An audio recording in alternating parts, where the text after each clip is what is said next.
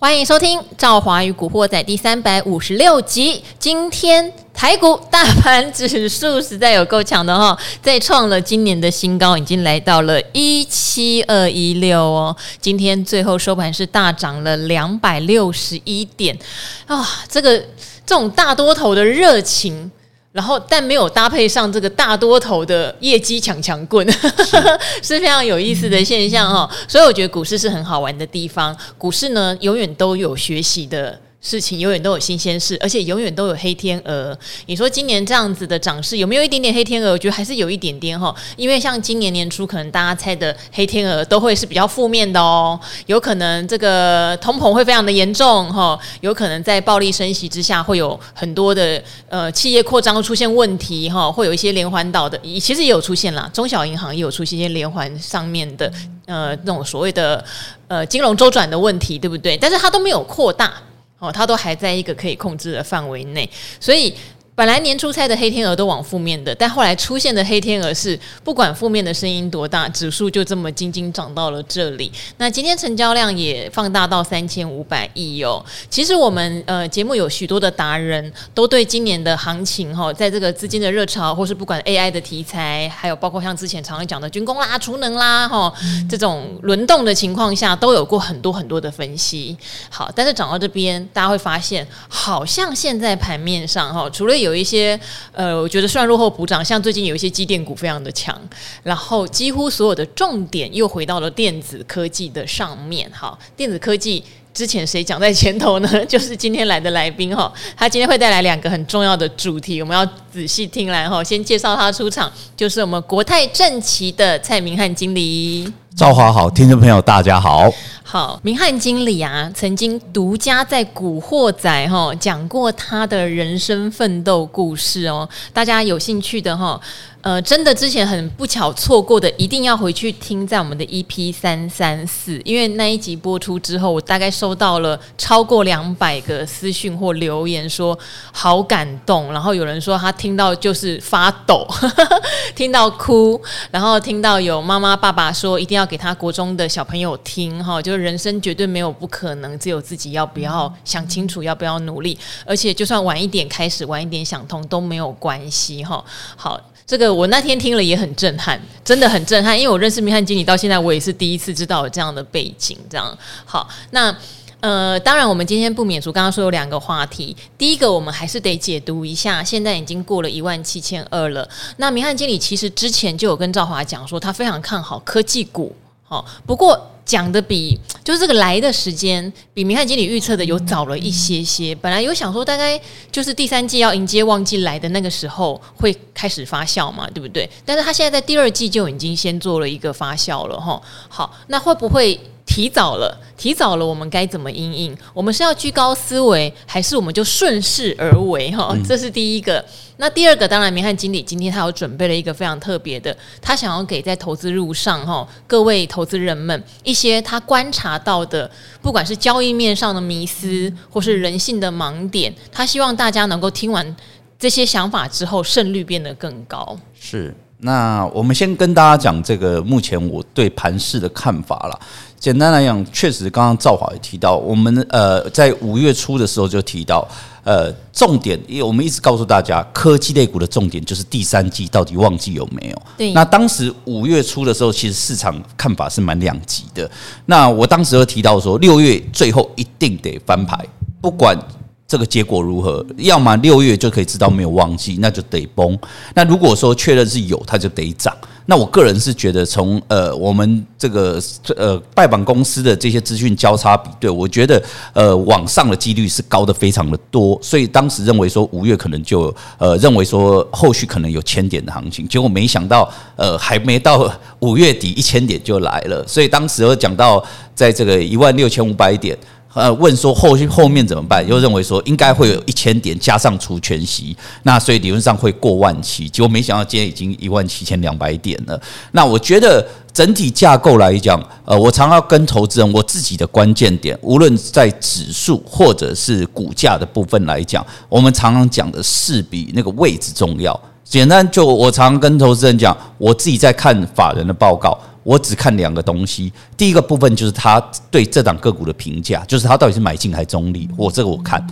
是第二个就是他的论点，我看我只看这两个东西。目标价我是根本不看，因为我觉得目标价没有太大意义，因为这个会随着局势不断的改变，如同这个指数的一个部分也是一样问题，就是呃趋势最重要。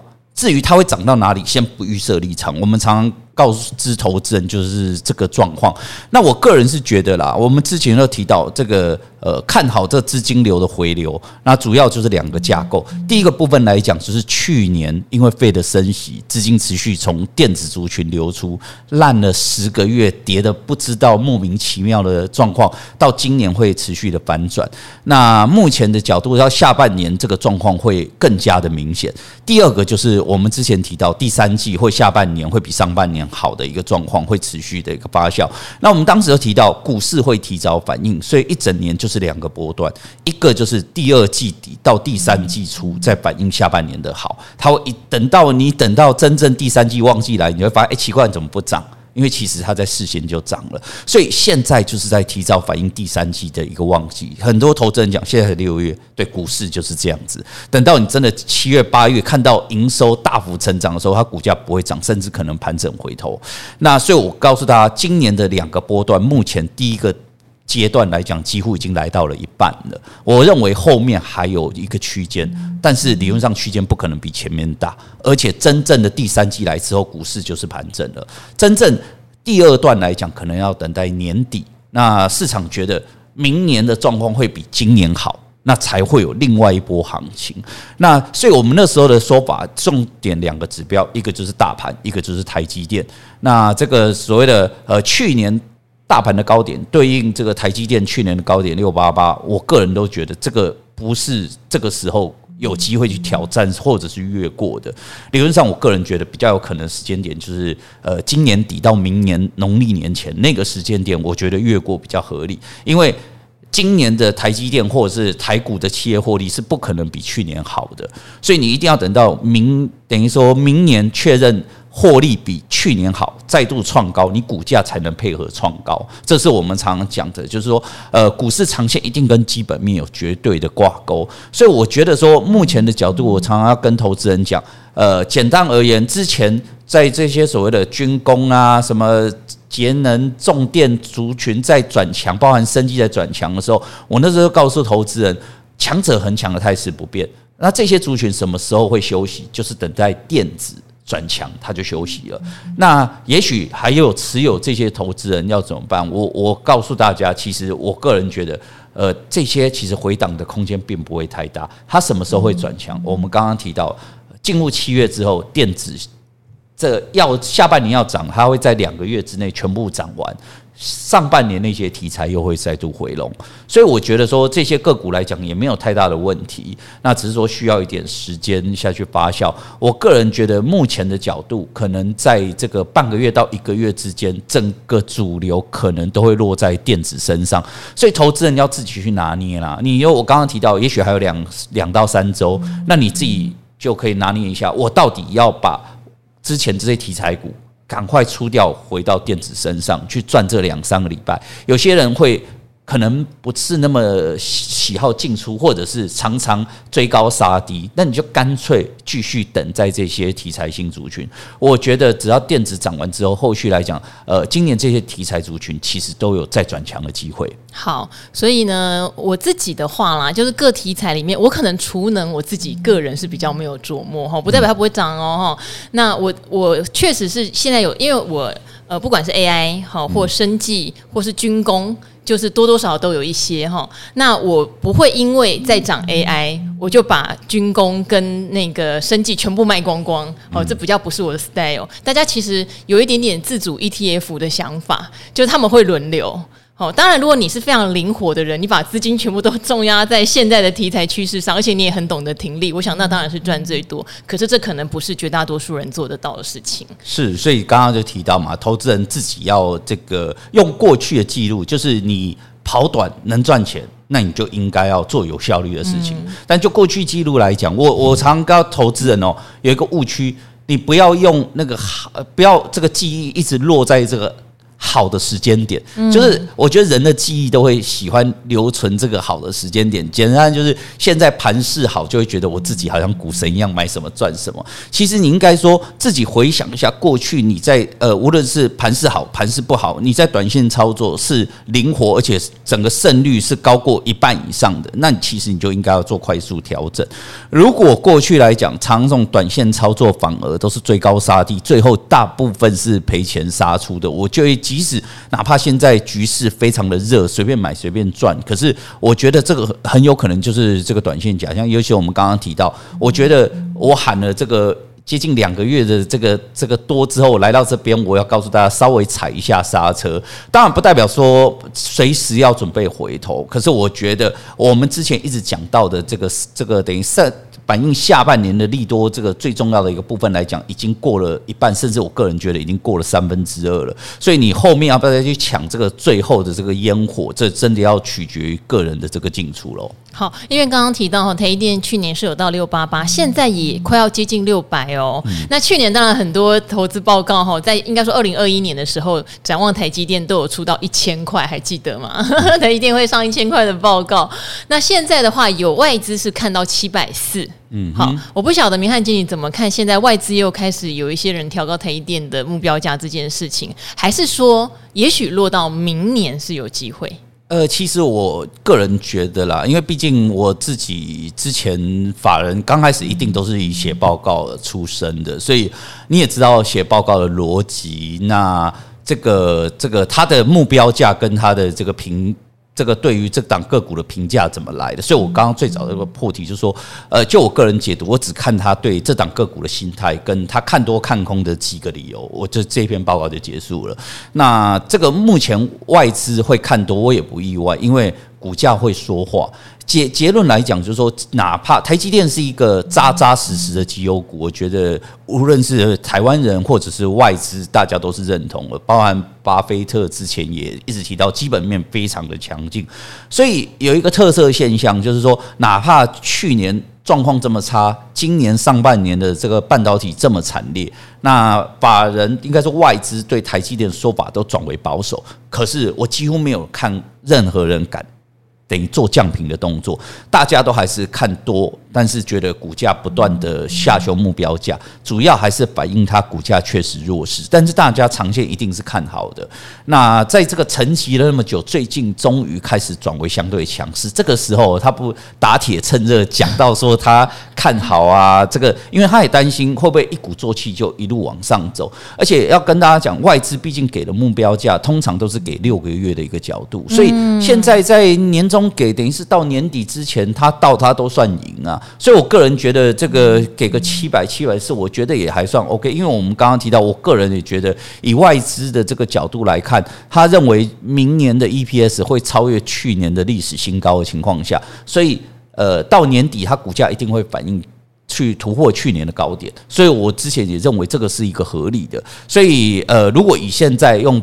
半年的一个角度，我觉得给到七百块以上，我觉得是一个合理的价位。我觉得照理说来讲，这个股价是突破去年高点，应该是可以期待的。好，我这边。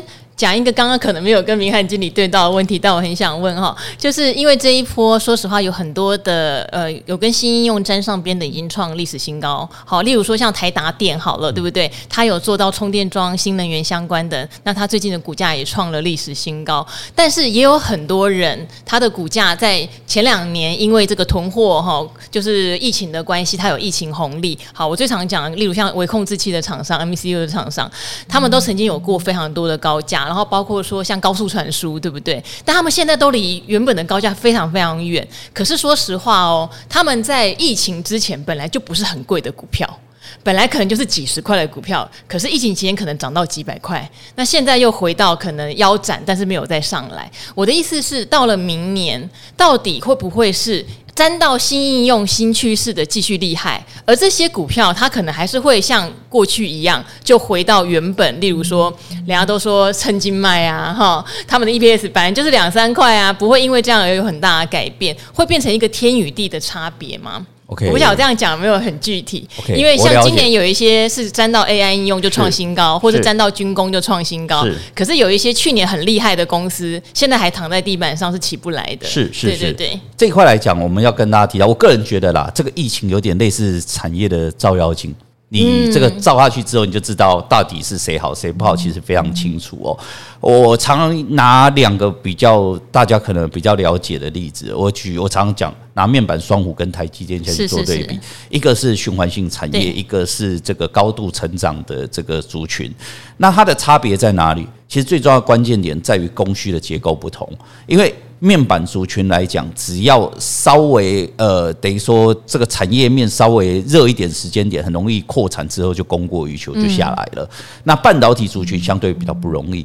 然后这块会出现一个现象，就是我们疫情红利回吐，它会出现比较极端的日例子，就是在去年谁什么时候见到高点？嗯，其实面板是在去年年初就见到高点，快速见到高点，对。所以它有个好处就是。今年在年初很快，大家就觉得它已经差不多触底，准备转强，所以它股价也提早，呃，等于先跌的先止跌，那慢慢的呈现往上。台积电资优生，它一直到我个人觉得很离谱，它一直到去年底才看到这高点慢慢往下走，那才经过。不到两季的时间点，现在已经开始往上。那我要告诉大家，这个这个关键点在哪里？因为产业的结构不同，你会看到两个关键点。第一个就是它修正的时间不同，你比较不好的，你就会开始提早修正。第二个不同，你修正的时间会特别的长。那绩优生就是最后才看到它的败笔。而且它特色很快，它哪怕它被重击了，它疗个伤很快就恢复，所以这个就是产业结构的这个不同所在。那又回到刚刚提到的这些所谓的呃，大家可能要留意一下，就是有一些比如说这个 MCU 像这种族群哦，其实简单来讲，刚刚赵华也提到一个重点，其实它以前就是获利比较平平的这种产业，或者是我们再举例子，就像。这个之前的这个所谓的货柜双雄一样，它本来就是一个很平的。它简单来讲，它见到的是一个这个所谓的我们讲夸张一点，可能十年才见到的一个特殊融景。对，那这个融景一结束，我我常常跟投资人讲，疫情是让这个获利快速暴增，但是疫情红利回吐之后，它会回到原本。它的上升曲线上，所以如果你今天讲到半导体，它可能是走着这个全球的经济的一个成长力道，可能是每年呃三到五个 percent 的成长。所以当它暴增之后回落之后，它会回到持续三到五个 percent 那条线。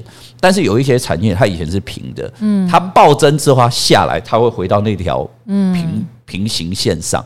所以未来简单的而言，我觉得这些。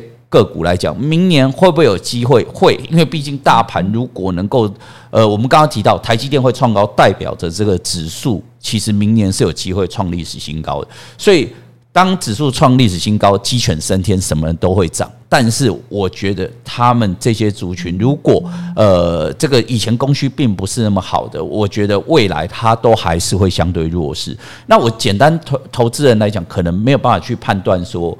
呃，到底我手上的这些可能之前买在高点，那疫情红利回吐之后，现在套牢了，到底这些它还有没有机会？我很简单的一个检视方式，你回去看它三到五年过去的绩效，如果说它本来就在一个呃，我们你把它的获利。比如 EPS 是从呃一压一点二一点三，你把它大致上看它一个趋势，如果它本来就是一个缓步上升，它本来就是一个成长趋势，它未来就是还是一个成长趋势。如果它以前就是一个平的。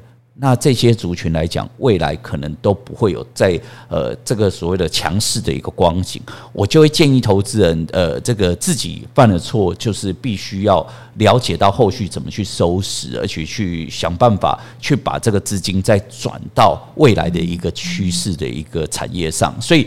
这些个股就是套牢的这些个股或产业，去检视一下。我我刚刚提到，你不能只看这两三年，因为疫情是一九年之后的东西，你要去看一九年之前它的获利状况，这才是它真正的状况。才是我们刚刚提到，照妖镜回到它这个一九年之前，如果它是一个本来就是绩优股，我就会建议你，哪怕它现在落后，我觉得后续都会有再转强的机会。如果一九年前它的获利本来就是一潭死水，我这我觉得这个红利回吐过后，理论上应该就不会有太大的机会了。好，因为可能一般投资人不像我或明翰经理之前有在 study 很多产业的东西，因为我自己是这样看哈，跟明翰经理讲的一样，就是我觉得有时候为什么大家要买所谓的领导厂商？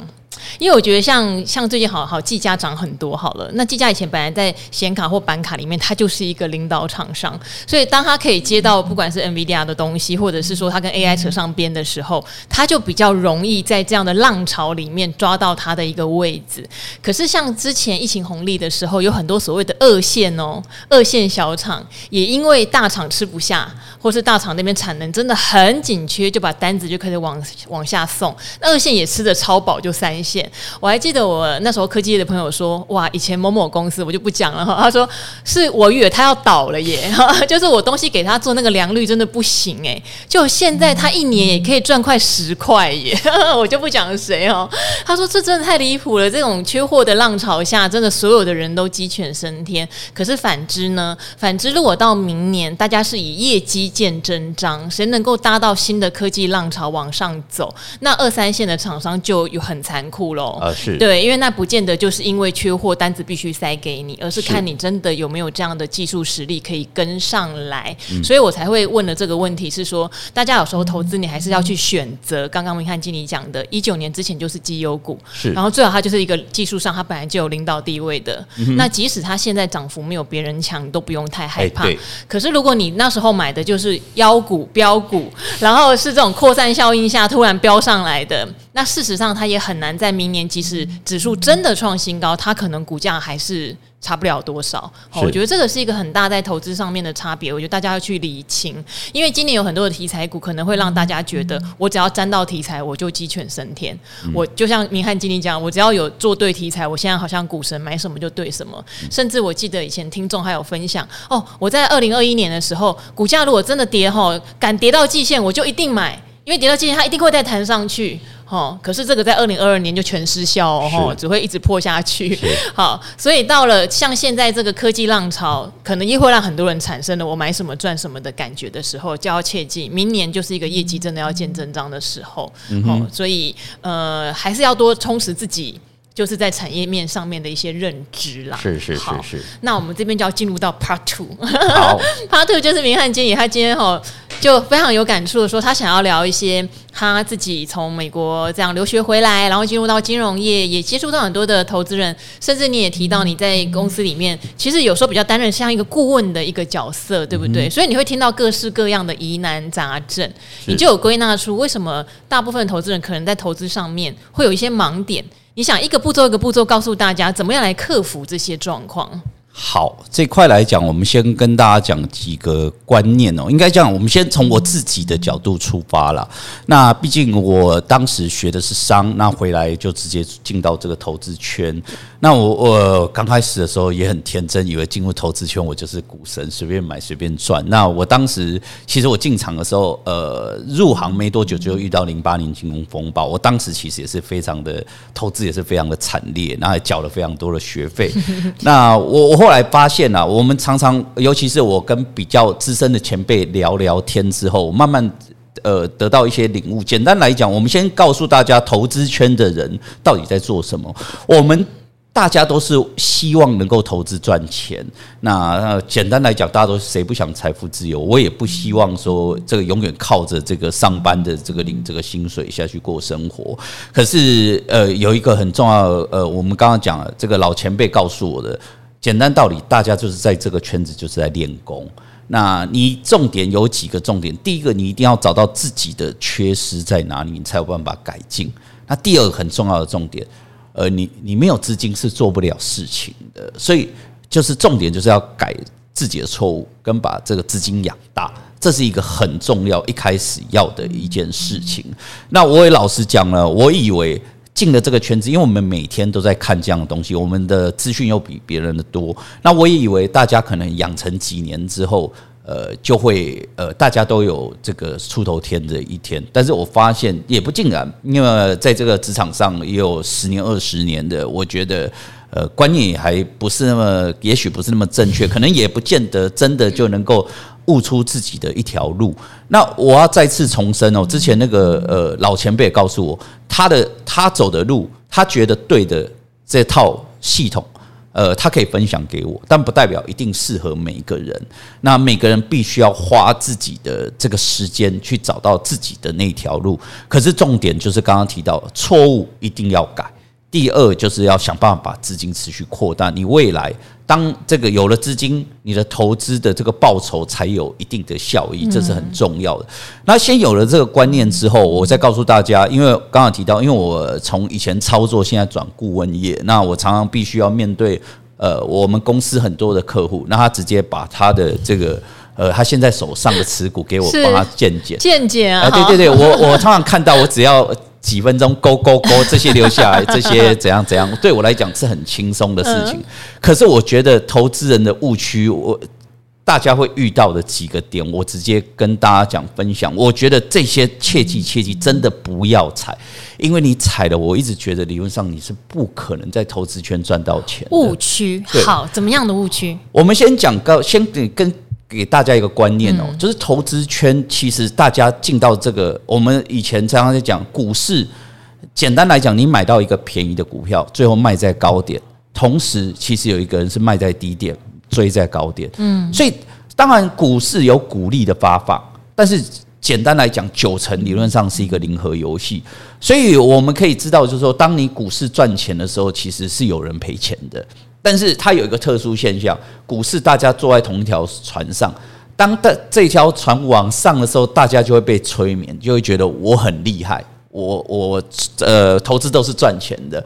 那所有你就会觉得不会啊，不会有人赔钱，大家现在在船上都是赚钱。所以我但是我常常告诉大家，你必须要在一万点买股票，它涨到一万一，跌到九千，再回到一万，你再看一下。你到底在赚钱赔钱？那个才是真的。所以理论上，你必须要经过这个波浪的洗礼，才是真正能不能赚钱。可是我觉得投资人他几个误区，第一个就是喜欢买一拖拉裤。嗯，呃，我常常讲的这个这个，我我以前在，可是你的客户可能很有钱，所以他可以买一拖拉库。这个这个问题不是有钱没有钱。嗯，你今天就算我讲难听，你可能是。呃，可能资产只有五万、十万的人，他也可以买一头拉库。零股买了一头拉库，他也是买一头拉库，因为他会觉得，哎，这个节能我也要，这个电动车我也要，什么都要。然后买了之后呢，就套牢，就觉得啊，没关系，不用怕，我买的这个这个长线题材就卡在那里。也不能说全错哦，这个 这个对不对哈？也不能说全错。对，可是我我常常讲，因为我们但是他没办法管。我们以前在法人操作的理论上，我们。五档以上可能就会主管给点压力，十档以上理论上一定被骂，因为表示说你你对你的投资一点概念没有，而且一个人能够管理的档数一定有限，因为你持有这档个股，你就你你应该就要花精神在这几档个股未来的一些讯息啦，你都要尽量去掌握。那你一个人不可能三四十档都了解，真的不可能。而且、嗯、而且重点是，这些很多三四十档的个股，很多其实再讲白一点，那个都是过去听谁谁谁告诉你、嗯、买了之后套牢卡在那边的，那不愿意去做这个处理的动作。等于听了以后会买，但完全不知道怎么卖。呃，对，那后来套牢就干脆卡在那里。但是我常常讲。不愿意去面对，其实你面对的情况下，当比如说你当时可能是去年买在高点，很多趋势不对的股票，就回到刚刚提到，你买的个股可能是那个红利回吐之后，其实一九年它是平行的。其实这种股票理论上现在都不应该再持续持有，你应该要面对现实，把它转到现在市场上讲的，无论是你要目前正热的 AI，或者是我们刚刚提到的这些所谓的碳权啊、节能啊，如果在这个电子族群。结束之后，它还有机会再转强的这种族群来讲，才是后续才有机会的个股。所以我觉得，投资人来讲，第一个误区来讲，就是呃，这个喜欢买一拖拉股，然后呢，这个呃没办法持续 follow。然后通常这些最后的状况来讲，就是这些个股都是后续表现都是不如大盘，所以会有个状况就是。呃，都是在呃赚了那个自嗨，呃，指数过高了，以为自己投资赚很多，但是其实你的投资的这个所谓报酬率其实都不好。我觉得这是很重要的一个误区。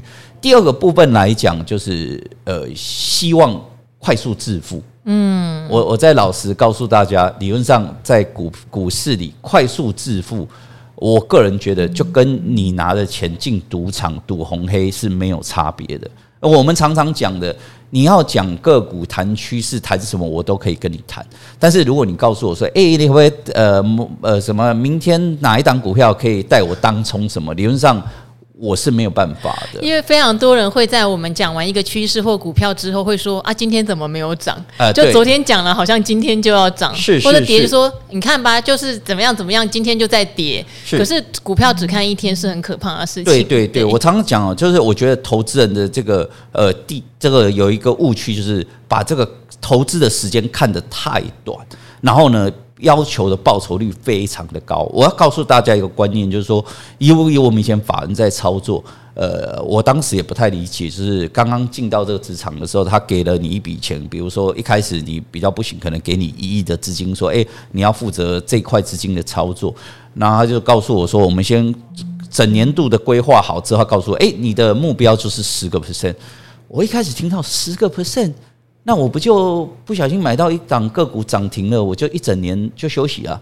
老板说，你有办法你就休息，你一月只要达到一一成的报酬率，你其他十一个月你不用来游山玩水没有问题。但后来真正进职职场才发现，没有想象中的简单。因为你的你简单来讲，你一个资金部位，我我这个资金部位任何的数字都可以，哪怕你只有十万块，你想要。赚到比如说三成五成以上的这个获利空间来讲，其实简单来讲，你就是在这钢索上在游走，因为你简单来讲，你就是常常会买一些呃波动性很高的个股。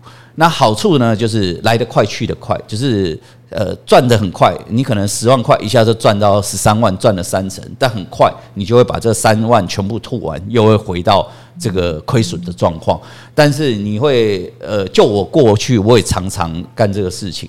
那一整年结算之后，呃，哪怕没有赔钱，也会发现自己都在做白工，因为就是不断的在面短线操作。那短线操作来讲，其实就没有趋势。那严格来讲，其实就跟赌博没有太大的差别。那有些人会说：“哎，不会啊，我就认识那个谁谁谁，就靠着这个短线操作，不断的这个持续往上走，后来赚了大钱。”那我就会说，我们回到刚刚提到，股市是一个很特殊的地方，是。很多人赔小钱，被少数人赚大钱带走的一个市场。那你会有个问题，就是说，你看到那个赚大钱的，我就说里面这么多人，呃，这个运气好，不断的持续压红压黑，一直中的人，这个本来就有。但是你不要认为你是那个人，因为这个比例是非常低，就跟中头彩一样。甚至我常跟呃投资人讲，我看人家那个瓦杯比赛，也有人连续十几个圣杯。所以我的意思说，靠。就进股市不是要来看运气，进股市是要看认真做功课之后，希望你的资产是用缓步不断持续往上走高。所以我常常跟投资人讲，一开始你必须要先区分，一开始如果是这个资金不大的这个所谓小资族，那我就会建议，确实因为你现在目前没有资金，所以你可以用稍微用。这个比较杠杆或买比较这个波动性的个股，因为你可能就只有五万块，那你压了一整年，绩效十趴很棒，也才赚五千，没有太大的意义情况下，所以你可以用杠杆的一个模式下去不断的操作。但是当你累积了几年之后，假设呃这个资金也许是你赚的钱来的，可是我个人觉得大部分都是靠着你，也许职场上薪水越来越高了，你的资金越来越大了，你就要。自己回想一下，你现在用的操作逻辑是不是跟五年前、十年前都还一样？其实这个就是一个表示你是一个不对的状况。因为当你资金持续扩大，你的投资的这个标的或者是策略来讲，都应该要更加稳定。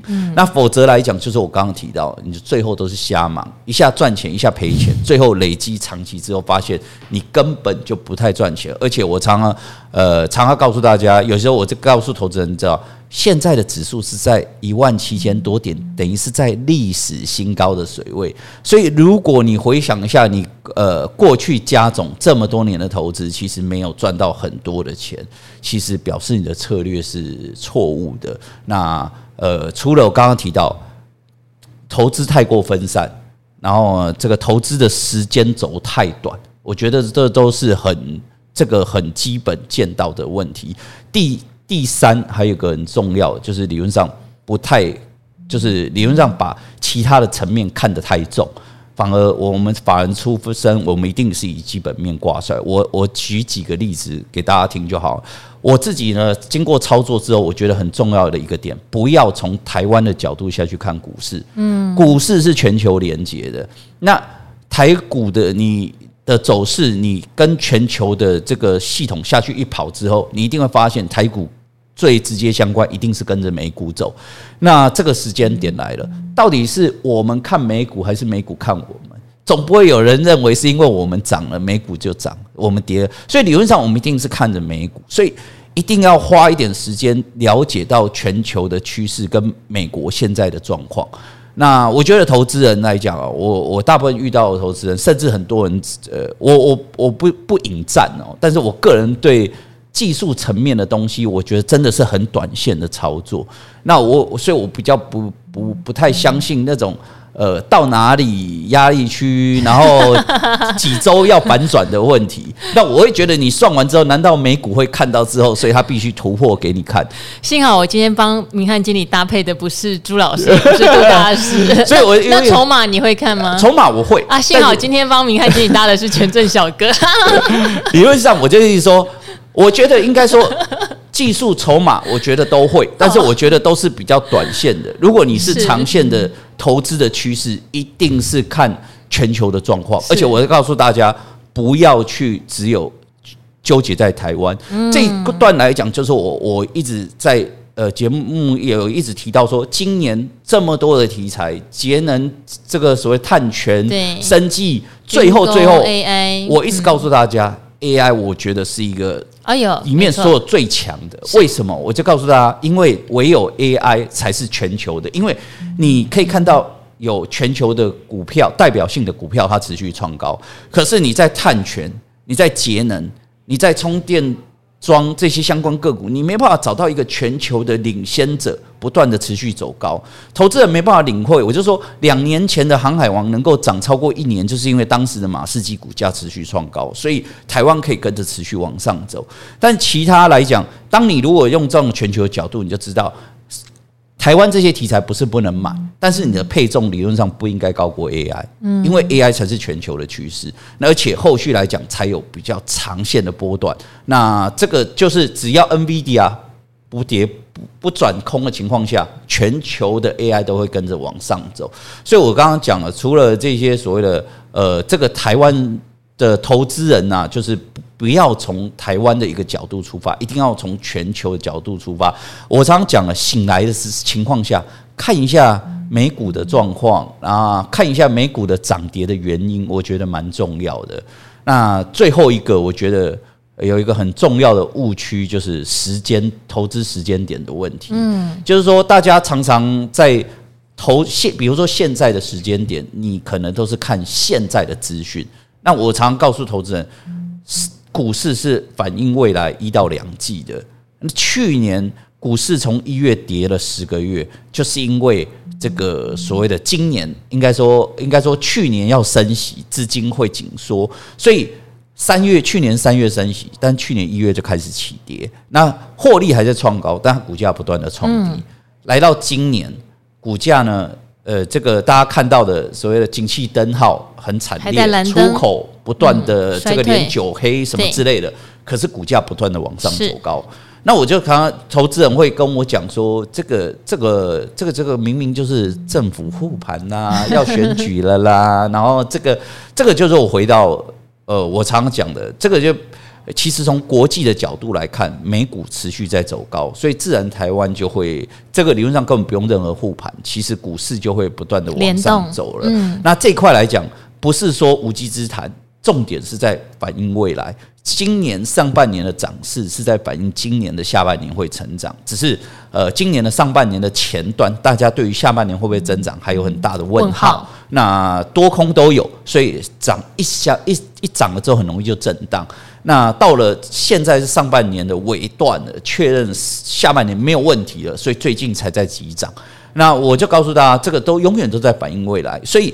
我要告诉大家，刚刚提到一个重点，就是每天这个睡醒的时候看一下美股跟重点讯息，我觉得这个会比你去找名牌要更重要。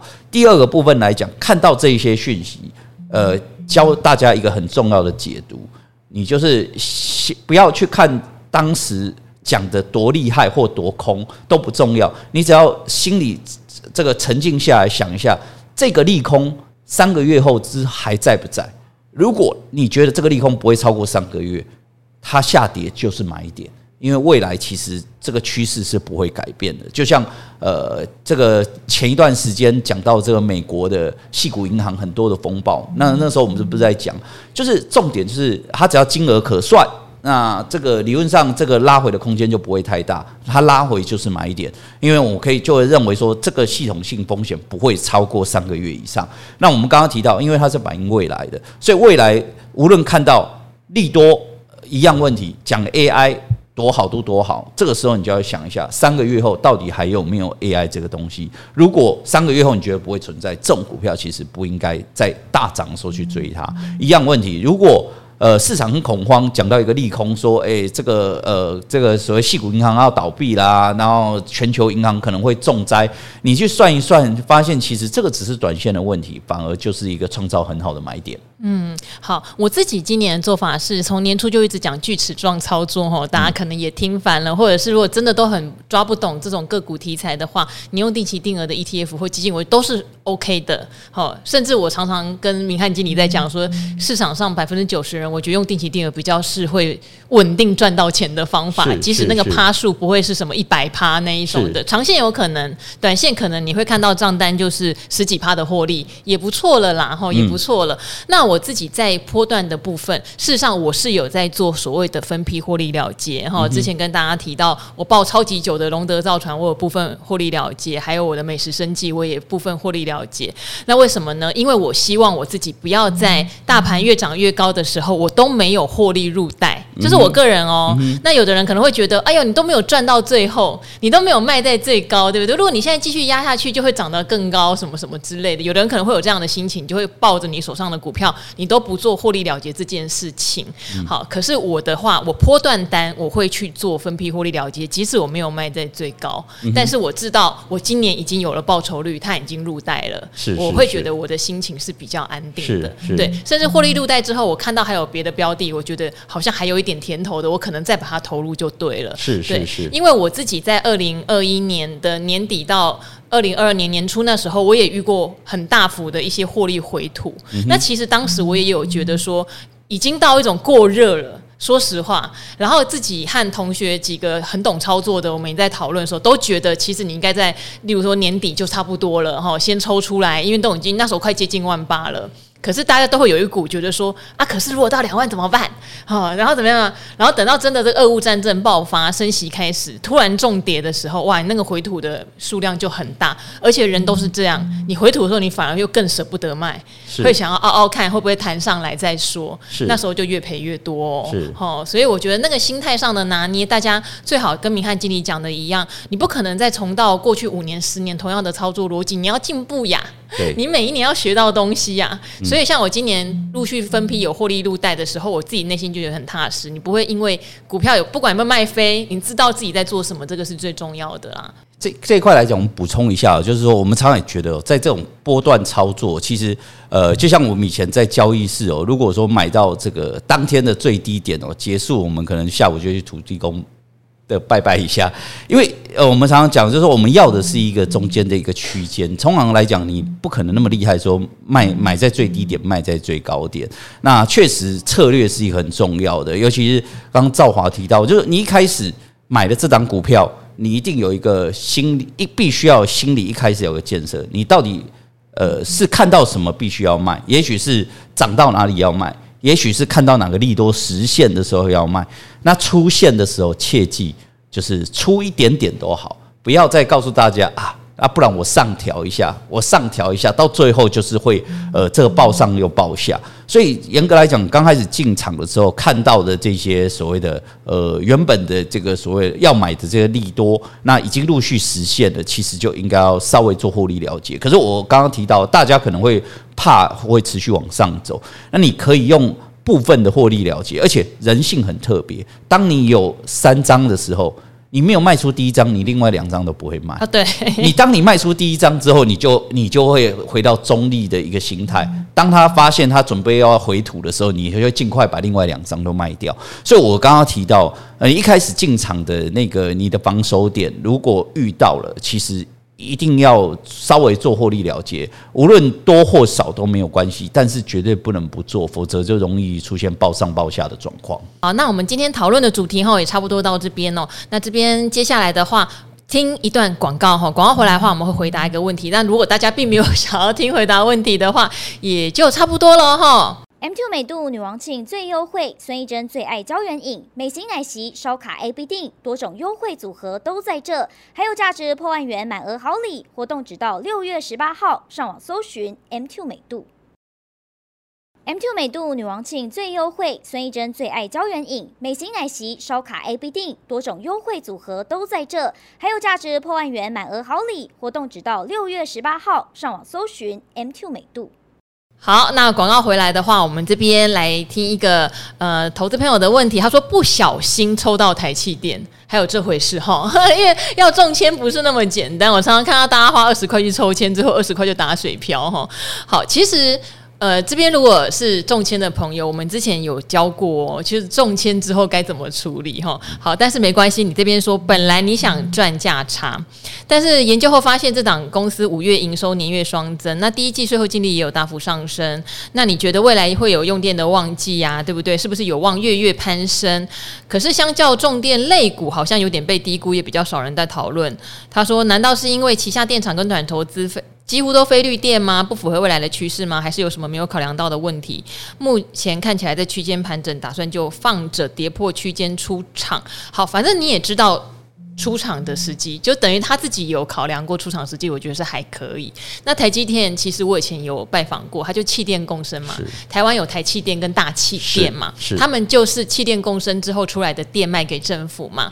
那电价涨，当然也许他们的合约上面有机会调涨的时候，嗯、那也有机会获利会多一点，或者是他们有新盖的电厂哦、嗯、开始运转的时候，获利也会多一点。不过大原则来说，他们算是比较稳定型的。公司那直利率我记得也没有到很好，因为卖店好像并没有办法赚非常多的钱哈，这是我个人的想法啦。那那中签之后，其实以前古鱼他很喜欢抽签，古鱼每次都是抽签完立刻卖掉，除非你。你是自己已经是这家公司，你已经买过它，而且你对它前景很看好，只是刚好就像任现增一样或什么样，你就刚好再多一点便宜的持股，要不然它只是抱着我根本不知道为什么我莫名其妙做中签，它一定赚了就卖掉哈、嗯。好，所以中签有中签的处理方式。那我对台积电、台气电的认知大概是这样，嗯、因为今年我知道有一些我熟悉的纯股达人，事实上他是有出脱掉一些台气电，他觉得涨太多。嗯、好，那这边不晓得明翰今天有没有不一样的观察？好，这样讲啊，确实。这台气电、大气电本来就是一个稳定的这个产业公司啊。那获利面来讲，但是赵华刚刚也提到，它要大幅获利也很难，因为毕竟来讲，这个台湾这个电力的部分还是掌控在这个政府手上，所以它的收购价都是政府定的，所以理论上也不可能太肥。但是，呃，这。好处来讲是不会亏钱，它是稳定的获利，所以有一些纯股族会喜欢这样的股票。但是刚才提及，我就会觉得说，诶，为什么它好像比不上其他重电族群？可是其实它今年股价也有涨了接近七成哦。其实它也不是说完全没有跟上，当然它也讲到一个重点，它的题材性确实比较低，因为它绿电的比例相对是低的哦，所以相对来讲没有市场那么夯，而且。呃，台积电、大气电它的成交量啊，市值相对比较小，好冷，对，对，所以相对来讲呢，这个主力也不会去寻找这种个股下去做。它现在是有放大了，以前真的是几百张的交易量而已。对，但是我个人觉得啦，就是说，如果说这个资金呃可以放着，我觉得这档个股，我觉得呃后续有两个比较重要的这个利多方向。第一个就是我们刚刚提到，现在的资金全部在电子身上，我个人觉得这个。也许在半个月、三个三四个礼拜之后，呃，这个涨太多了，开始熄火，至今又会回到呃今年这些族群。那另外一个利多来讲，虽然它的绿电比例是相对并不是那么高，但是它毕竟是一个电厂，而且台湾你在上市柜要真正买到电厂的公司并不多。那即将进入夏季，当然我不是说我并不是看衰啦，可是台台湾每年在夏季这个这个用电吃紧的状况，或者是跳电也。并不是不可能发生，所以每一次来讲，只要用电吃紧跟跳电的时候，这种大气电、台气电股价就会出现大幅飙升。所以我个人觉得，现在来讲，应该说，呃，大幅拉回的空间不大，那后续来讲，进入夏季就是一个很好的一个时间点。但是如果后续这个夏季如果都没办法持续往上扬，其实这档个股来讲，以目前的这个本一比价位来讲，就并不是那么值得长线的持有。所以刚刚提到，如果说资金不紧急的投资人刚好抽到比例也不高，那其实我觉得放着无伤大雅。那暑假的一个时间点，后续如果呃刚刚提到，如果又有资金回流率这种相关能源族群，或者是因为缺电，或者是这个。这个后续因为停电的问题导致大涨，那个时间点出脱会比现在漂亮的很多，或者是你可以也许等待，呃，我觉得进入八月之后，那发现暑假它没有太多的题材情况下，再出脱来讲，可能股价跟现在的距离也不会太远。好啊，反正我想是目前是一个稳赚不赔的状态，所以你现在是一个赢赢家的状态哈。是，那你既然自己。自己心里面有一个出脱的时间点，我觉得也不错哈。反正抽签抽到的嘛，对，说实话有赚到就好。对，好，这跟我们那种呃，我很看好它，然后我现在赶快去多认一点哈，希望可以长线持有，或是我知道它波段很大，是不一样的心态。嗯、所以我觉得呃，就提供给您做参考喽。那今天也很谢谢明翰经理哦，不但告诉我们接下来一些盘势的发展，然后也提供大家不要踩的误区哦，这些都很重要。那希望也可以带给大家很多的收获。那我们就跟古惑仔的听众朋友们说拜拜。拜拜吧，拜拜，拜拜。